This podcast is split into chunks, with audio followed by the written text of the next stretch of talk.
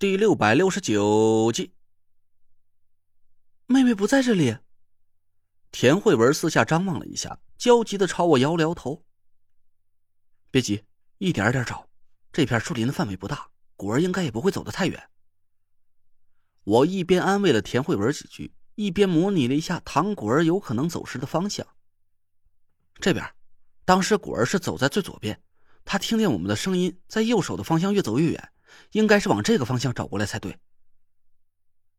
纸扎阵法慢慢的朝树林右侧方向挪了过去，我低头盯着郭永哲的脚步看了几眼，满意的拍了拍他的肩膀。郭永哲的记性真不错，在纸扎阵法移动的同时，他也紧跟着踏出脚步，竟然丝毫不差的踩在了阵眼的位置上，一步也没走错。借助他的土行命格，阵法里的金星法力得到了滋养。我们所到之处，金光腾起，浓郁的雾气慢慢淡了下来。可以啊，郭子有潜力。哎，要不你给我磕俩头，我收你当个徒弟，保你三五年之内学会点真本事，以后你就可以自立门户，在中州城给人看个手相，指点个阴宅阳宅的，混口饭吃了。去去去，别和我说话，哥们要是一步走错了，咱就全吹灯拔蜡了。郭永哲认真的低头踩着方位，我笑了笑，没再打扰他的思路。要是他一分神真的踩错了方位，我能把自己的嘴巴子给扇烂了。我一边指挥着纸扎阵法慢慢移动，一边警惕的紧盯着四面的浓雾。我生怕浓雾里冷不丁的冲出个什么纸扎煞物来突然偷袭。但直到我们把右手边一整片树林的浓雾都驱散了，也没发现任何埋伏着的阵法。更奇怪的是，唐果儿竟然也没找到。我疑惑的四下喊了几声，声音清清楚楚的在树林里传了出去，隔了半天却没听见唐果儿的回应声。这时候，树林右半边的浓雾已经完全消散了，密密麻麻的白色树干散发出诡异的白光，就像是无数惨白的大腿骨似的杵在我们身边，让人毛骨悚然。虽然树干很密集，但空隙还是清清楚楚的露在我们的面前，根本就藏不住一个大活人。就算是唐果儿昏倒在路上，我们也应该一眼就能发现他的踪迹。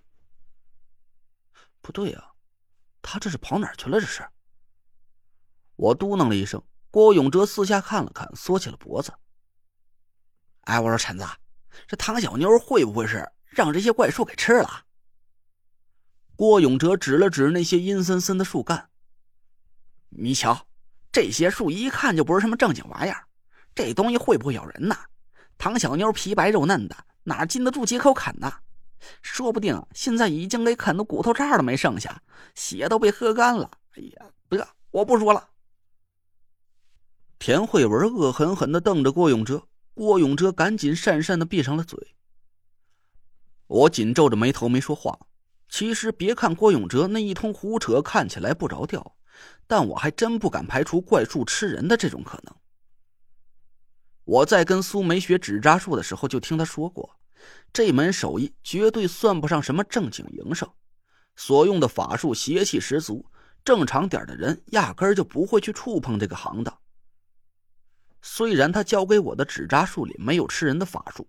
但我眼看着这些光秃秃的树干，总感觉一股冷气从我脚底板嗖嗖的冒出来。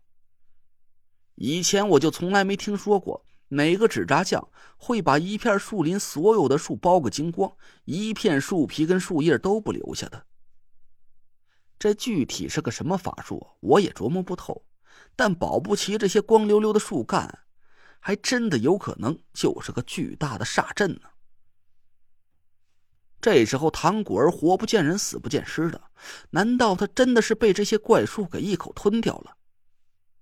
我看了看田慧文的脸色，没敢把这种猜测说出来。其实我心里确实产生了这种邪恶的念头：要是唐果儿真的在这里遭遇了意外，倒也是个不错的结局。田慧文丹田里的黄鸟已经明显有了转凤的趋势。按照楚寒楼的计划，他一定会伺机杀掉田慧文，让唐果儿夺舍他的紫薇凤女命格。要是唐果儿死了，楚寒楼的一切阴谋就化为了泡影。而且唐果儿不是我们动手杀死的，楚寒楼这笔恶账应该是算在九天尊的身上。要是楚寒楼真的被愤怒冲昏了脑子，去找九天尊的麻烦，那结果就会更让我喜闻乐见。以他的道行，揍我可能是绰绰有余，但要是对手换成了九天尊，我敢打赌，楚寒楼能顶住三分钟，就算他赢。虽然唐果儿和我没有多大的冤仇，我不该希望他遭遇不幸，但从自私一点的角度来想。这确实就是一个我想要得到的结果。走去那边找找。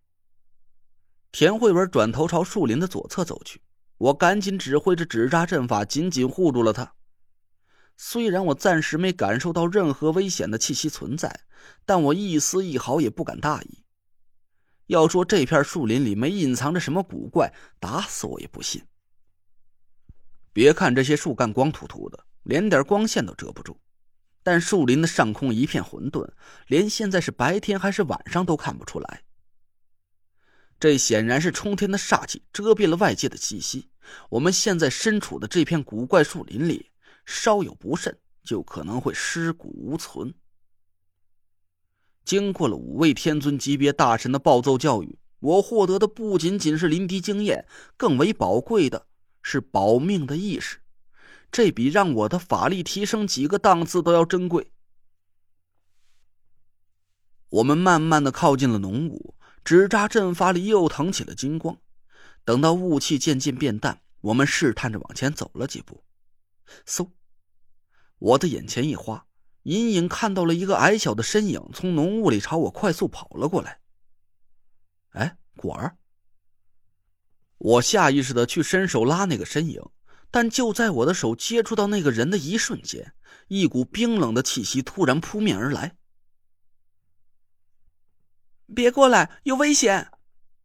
突然，唐果儿尖利的嗓音从浓雾里传了出来，我心里一惊，晚了！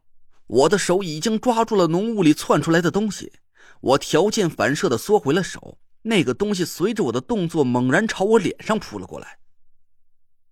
身边的雾气早已消散，我好死不死的和那个东西正正对了个脸。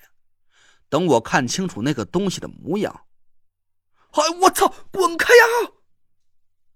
我惊恐的嚎叫了起来，一甩胳膊把那东西丢出老远，三魂七魄差点从我脑门上飞了出来。